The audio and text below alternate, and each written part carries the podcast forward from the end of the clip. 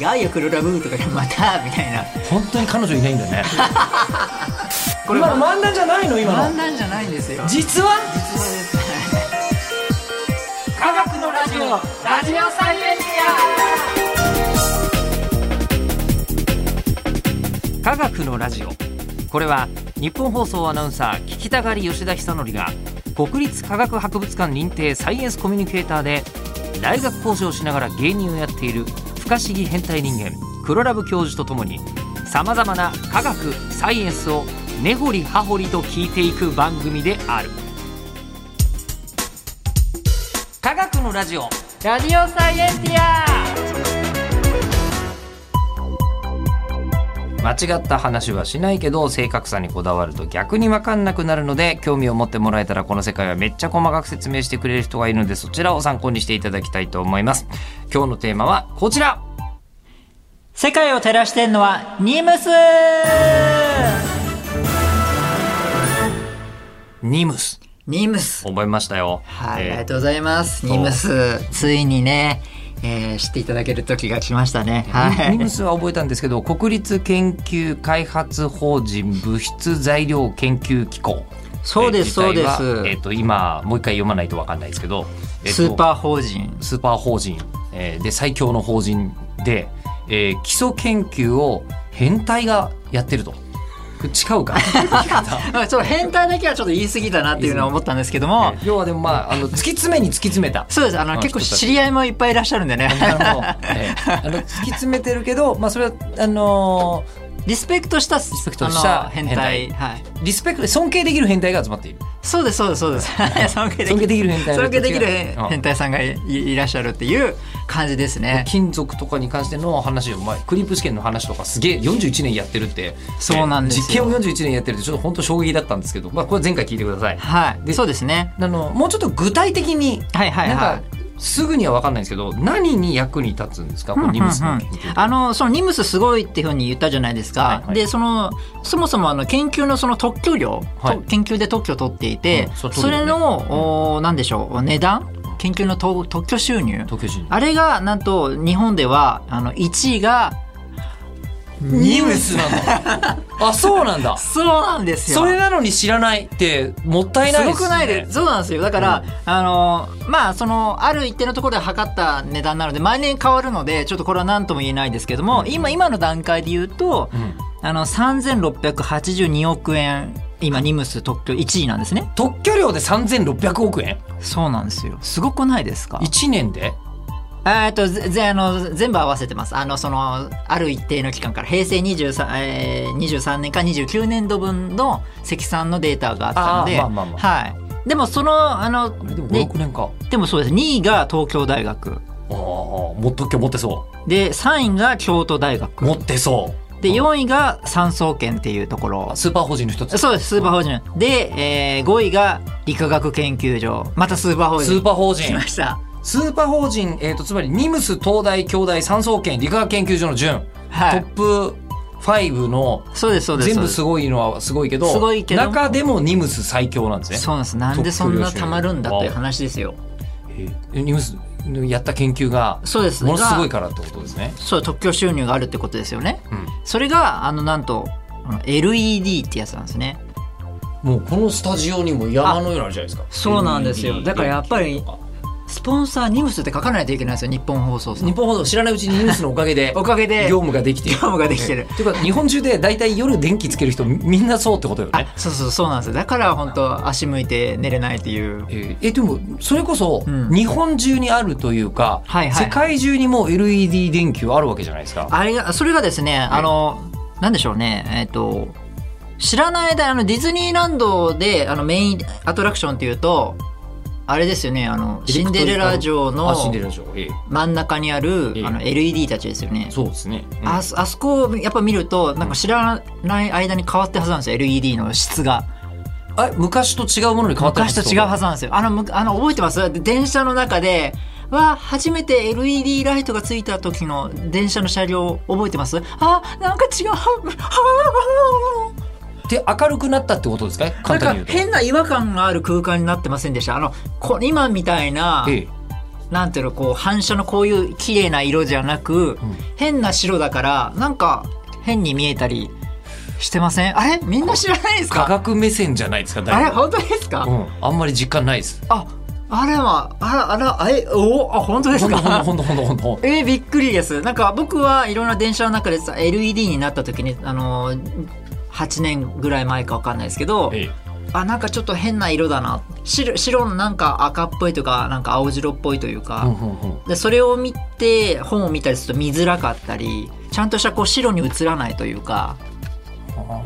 なんーデかィレクターが今コンビニが LED になった時にちょっと違和感感じたって言ってますけどあ本当ですか電車のことは分かりますあれあれこれ僕だけいやでいや僕の周り全員分かるって言ってるんでだ大丈夫それが理系かそうじゃないかの分かれ道なんですかねそうなのかあなそうなんですかね、うんえそうえあえデえいや本当に本当にあのあんま実感ないですねィズニーランド行ってあの青い LED 見てあ450ナノメートルだねとかなんかよえ波長当てしませちょっとんちょっとちょっとえ波長当て波長当てあ波長当クイズて波長当てクイズみたいにやりませんでしたあの ?450? 青色はだいたい450ナノメートルぐらいの波長なんですけど450いナノメーやトル460ナノメーターかなとかあの理系同士で話しちゃってえ「えあ違うよ黒ラブー」とかで「また」 みたいな本当に彼女いないんだ ねあらまあ「あれ本当ですか、そういう意味言っちゃいます」うん今のはかなりその女性あうん頭の中で像を結ばなかったですあもん本当ですか、うんいやでもね本当にあの色を見るとあこれロこの赤い文字が610ナノメートルかなとか考えるのあの考えちゃうんですよ。 ニュースの人たちも多分それが気になってるってことですねはいはい、荷ニュー物スのもそうなんですねあで気になっていて、でその何かっていうと実はその白色 LED 今こう広がってる高級な白色 LED は、実はニムスがあー作ったものなんです。あ確かに、んえあのさっきのあのこう電車のこの話はちょっと分かんなかったですけど、ん出始めたのって多分十数年前じゃないですかそうですそうです LED 電球うんうでんその頃ってなんか暗いしなんあか、お、あ、そうです、そうです。なんか理系になりましたね、ついに。いやあ の理系とか家電が好きなだあ、け彼、あ、いえや、もう、だから、絶対わかるはずですよ、絶対。そうなんかなんか半端にちょっと黄色っぽいなみたいなやつを白として使ってたりとかしたイメージなんですよそれです。そでそれれが。が確かに10年ぐらい前にすっげえ綺麗になった感じはしますそうです、これだから、相当、あの、質が、どんどんレベルがアップしてるんですよ。確実かはに確かにそれはわかる LED 電球って暗いじゃん省エネだけどみたいなこと言ってたのがそうです最近は確かに明るく綺麗になった、そうですよね。ええこれここれれにニムスが関わっている関わってるんですよほう。あの、ずいぶん前に、ノーベル賞を取って、青色 LED で、ああーなんかの、ノーベル賞を揉め取てっましたよたね人がいたん、あ、そうです、特許で揉めちゃったりしたんですね。うんあうのん、その理系の特許の、まあ、先駆けの人ですよね。その個人の収入と、組織の。まあ、それで、まあ、青色 LED ができたんですよ。はいで、でなんですよ。あの、ホワイトボードを持ち出し ましたこれ持つとなんか安心しちゃうんですよね。書く気はないんですけど。 着ないんだはいペンだけ持ちたかったのペンだけ面白かったんですね。あの、RGB、で赤、 RGB うんって言います RGB、よね RGB、光の三原色そうですね、うん赤とうん緑とはいはいはい青ですね、はいはいはいそれを合わせると白くなるじゃないですか。なるなるこれ昔のテレビとかをそうですあのこうブランカのテレビを虫眼鏡で見るとそうなってましたねそうですよね。うんで、赤とお緑っていうのは、うだいぶ前に開発されたんですね。赤、赤色のはいはいはい LED と青色 LED って。うんうんあった子供の頃私40歳超えてますけど子供の頃は赤と緑だけありましたあ、ですよね。 LED 確かにそうだったはいあれは作れたんですけど、青だけ作れなかったんですよ。でも青だけ作れれば、はいちゃんと全ての色が作れるぞってことですよねそう三で原すそう色でがす揃うからで相当これ大変なんですねまあいろいろあって、うんうんあのそれはまあいつかノーベル賞とかで話しますけど、はいの時とかに青色 LED とはみたいなまあでも青色 LED ができたのでじゃあ白色 LED できますようんね、うんでこのまま赤と緑とおあ RG RGB の LED3 つをうん合体させて白を作ったら、うんあの3倍値段高くなっちゃうじゃないですかその確かにまあそうですね LED3 つもあるので、うんうんそれは嫌だと。うんということで最初は青色にあの青の補色って黄色なんですけど、はいはいはいその蛍光体って言って蛍光体っていうのはある光を与えると別な光を出すっていうのを蛍光体って言うんですね。うんでそういうので黄色の青色の光をうん与えると黄色の光を出すうん蛍光体を塗って疑似色の白色を作ったんですね。それも昔はあはあはあはあはあ。なので疑似色の白色白なのでちょっとあんまり見え方が良くなくてうん。本当に食べ物も美味しくないしえいいように見えるしあ理系で言うとあなんだこのうんこの電車の車両はあっていう風になるぐらいああのうん悲鳴が上がるような疑似白色だったんですそのね。その時代はわかる。あそう確かにあったと思いそうまなんす。そそうなんのその時期はありました。それであれそういう原理だったんだ。そうなんですよ。で黄色だけじゃなくてもう青を光を当たったら赤色に光るうん蛍光体うん。アルファサあサイアロンっていうんですけどあの青を光っ青を当てるとグリーンに光るものをここに塗れば、うん青色だけで赤も緑も光るので蛍光体でうん。白が作れるんですね、うんこれがついにあのものすごく自然な白になってちょっと高いんですけどもこれが世の中に今爆発的に広がってるんですよ今になって広がってるんですか。今というかずいぶん前ずずいいぶぶんん前56年とかそうですねはいあでもその数年単位ってことですよね。そうですそうです20年ってことはないよね。ち10ょ年ってことだようちょねうど僕10の年僕の研究室とニムスがちょっと関わっていてそれでこれがもう広がってるでニムスさんも、まあ、僕たちもすごいんですけど以内いろいろとえっと黒部教授は今東大大学院でしたっけ？ あーでもそれはまた別な研究室に全然違うところにいまたて、別のところその大先生が、ええあの作られたんですけどええその蛍光体を。教皇対応。はい、でそれが今生きて今世の中全部の LED っていうのはあすごい綺麗なやつは全部そうなんですよ。でも確かに質が上がったけど、その質が上がりましたよっていうお知らせみたいのって一度も目にしたことなかったです。あ本当ですかないないよ。なんか知らないうちに。あでもそうなんかそうそうちそょうっでと前の質悪くなってきたなと思って取り替えたらなんかすめ切れじゃねみたいにすそうそうなんですよなった感じではありだかまらす。今多分これすごくいい色でおしょお食事の時のなんか肉とか見見せられても多分綺麗に美味しく映ると思うんですけど、赤色の光がちょっとなかったんですよねだから作れなくてほうほうほうちょっとまずく見えちゃったんですけほうほどうほう青白くなっちゃったりでもそれがあのニムスさんとかのおかげで、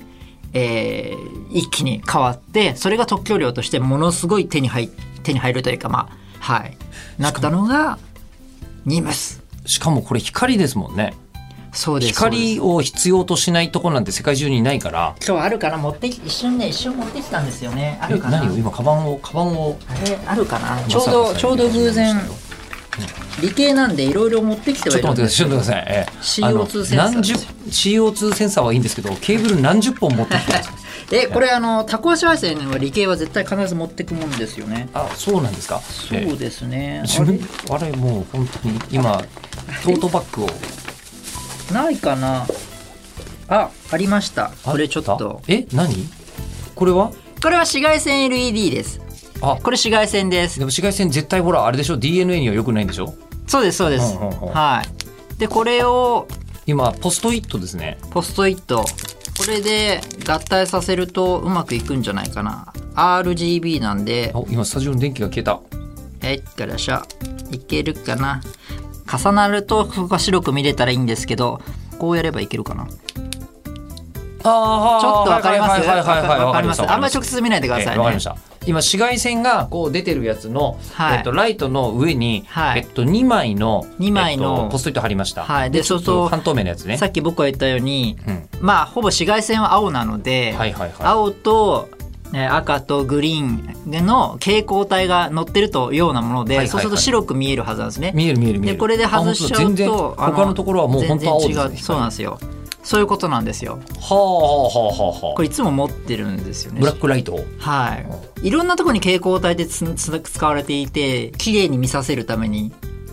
あそんなに当たり前に蛍光体に僕らは囲まれていたんですねもう多分これもそうですよええこれ紙紙多分これちょっとわかんないですけど大体のこれそうなんですちょっとあの白く見させるために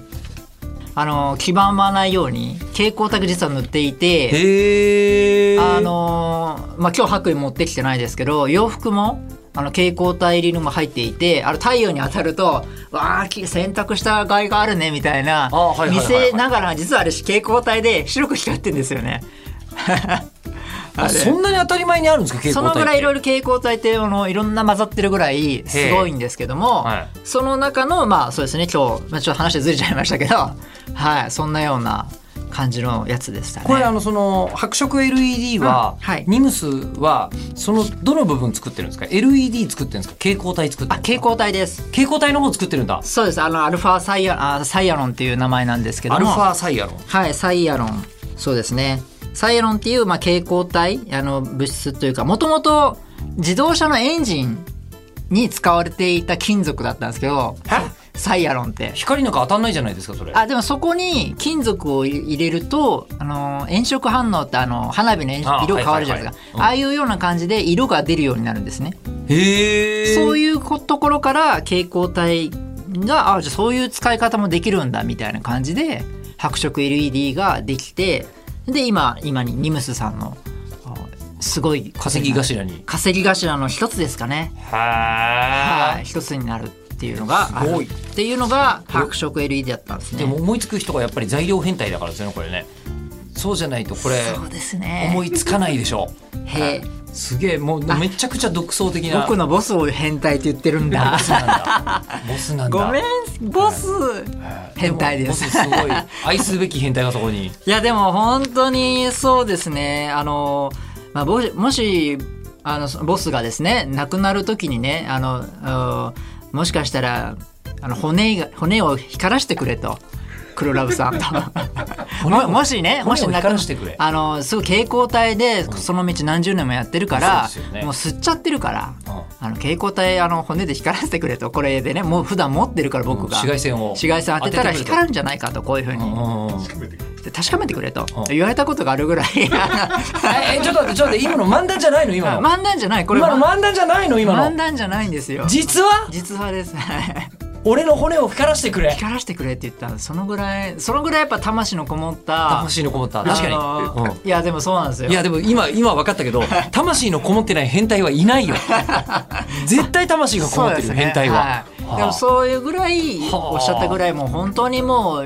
うもう本当に蛍光体っていう粉をええもう焼いてはこのは混ざり具合が違うとかその焼き方で違うとかいろんなことでもう光り方も性能も変わるんですよ。もうこだわりのパン職人みたいだねあ本当そうなんですそこれれでは焼いでてもこうれでは焼いて完璧なレシピを作っうんうんてうんあのできたみたいうんなでもいまだにそのもっとけい色色合いをもっと発色よくしようとか、うんいろんな研究がこれ実はされていてはあまだまだどんどん進歩するんでしょうけど、まあ、一番のその目に見える進歩は多分この白色 LED ができたっていう世の中を随分変えた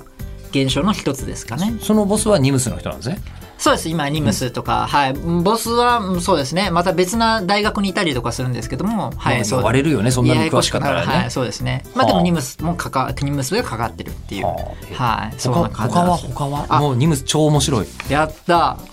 あとねですねえっとまあ前の回でギネスに乗ったって言ったじゃないですか。ギネスに乗ったはいはいあれもう一個あるんですよギネス乗クっリたクリップ試験以外にい以外に。でそれがものすごいちっちゃい温度計作ったんですよ。ものすごい小さい温度計あのものすごい髪の毛 100, 100分の1みたいなえカーボンナノ温度計っていうカーボンナの温度計ああの普通の温度計あるじゃないですか。りますよねあれの本当にちっちゃいあの温度計あの電子顕微鏡で見るとこう分かるんですよある温温度が温度計がちっちゃな温度計あるんですよ本当にそれ何のために作ったんですかあのーちょっと実験失敗しちゃいましちてょっと待ってくださいちょっと待 ってください実験失敗しちゃったの実験失敗しちゃった時にえあ間違えた失敗しちゃったってなって、まあ、やっぱ変態ですから、はいはいは怒られる なこれこの大チャンスを大チャンスをだと思ったわけですね、変態ですからとりあえず見ておこうと顕微鏡でうん、失敗しちゃったけど失敗しちゃったけどまあまあいいや、うんとりあえずうん、そしたら「ああれあれあれあれ?」みたいな「あれ温度を上げると上がるじゃん」みたいなあのーなんでしょうあのメメモリがメモリが上みがたるいちゃなんやとつ上がるはいがはいはいはいそういうのができちゃったんですよその、えっとそのカーボン温度計でそのな中はガリウムっていう物質なんですけガリどウムもはい、まあそれは温度にですごい膨張する物質なんですね。うんうん、でたまたまあのーカーボンナノチューブの中にそのガリウムの物質が入っちゃって温度計みたいにカーボンナノチューブってあのストローみたいなやつですよなんとなく聞いたことはありますけどはい、うんあのー炭素が集まってこうチューブになったやうんうんうんうんつすごいちっちゃいのがあるんですけど、はいはいはいはいナノですからナノっていうぐらいなのでもう本当にミリよりもはるかにみたいなそうですあのインフルエンザウイルスが200ナノメートルぐらいとかなので、んえーまあ、そのぐらいですよねそれよりもちょっと小さいですけイどンフもルエンザウイルスよりも小さい小さい温度計ができちゃったの中周りがチューブになってて中にガリウムが入っちゃったからたまたまえっとこう温度計で昔のだった水銀が入ってこう周りがガラスみたいな状態なのが、はい外側がカーボンで中がガリウムでできちゃったんだ、そうなんです、はあでそれがもの、はあはあのすごい小さすぎてギネスに載ってるんですよ今それギネスに載ったはねできちゃったことと、うんうんあのギネスに載ってることはすごいと思うんですけど、はいこれ何かの役に立ってるんですかこれはですね何に役立つんだろうってご本人たちも思ってるようなんですよ。 でもでもなナノの世界って今どんどん今広がってきてるじゃないですか。だからいつか役立つだろうと。ああ確かにねあの例えば皮膚の中にんそのカーボンナノチューブを入れて、あそっかそんあなのこともできるんだ毛細血管の中にその例えばですおーよでおーはいはそいはいれで分かるんですかああのどうやって見るか分かんないですけどナノ なんで、うんうんどうまあそういう測ることもできますし、何かに役立つと。はい、まあ、あれでもね、 なんかもう、こう、あの、研究してるうちに、ん蛍光体も、なんかそういうエンジン作ろうと思ったら蛍光体できちゃったわけでしょ、まあまあそれ人間それは関係新してしいたらのに使おうということで、はいまあ、それは偶然じゃないんですけどもあ、それ狙って作ったやつそれは狙って、はい、やったんですけどカーボンナノチューブさんはちょっと全然違う。なんだかもう、でも、あの、こう、すごく知恵のある人が、はいわかんねえな、わかんねえなと思ったら、ちっちゃい温度計ねえかな、おねえかなっていう人が、んもしかしたらここ100年ぐらいで人類に現れるかもしれないですいよやね。本当そそうでのす時に、そうですすげえじゃん、ニムスって。そうですなる多は分ずそうなるだろうなと思って、やっぱにあのギネスに乗っただけはやっぱあるなとあの、なんかもう一個ぐらいは、い役に立つ研究なんかないですか、もう一個ですか、もう一個あれですねあのジェットエンジンのプロペラジェットエンジンのプロペラ、はいはいはい、ついてますね。はいうんうんまああのプロペラさんがもし傷ついちゃった時に、あ自分で直さなきゃっていうそういう物質をつく、んえ自分で直さなきゃっていうのは、はいプロペラを、はいあの壊れたら壊れたら係員というかメカニックの人が来てじゃないですあのプロペラさんが自分で、あ自分を直すみたいなえ研究がニムスさんやってるんですよはそうなんですあしかもあの動いては飛んでる最中にあ動いてる最中にあじゃあ直さなきゃみたいなええだって、まあ、飛行機で飛んでるから飛んでますよねなんか硬いものがバカーンってぶつかったりしたぶつらかってなんかちょっとプロペラちょちょっとひびがかけちゃったりするかもしれないよちょっとはねいひびが入っちゃったひびが入ったりするかもしれない、うんそのひびを直そうとする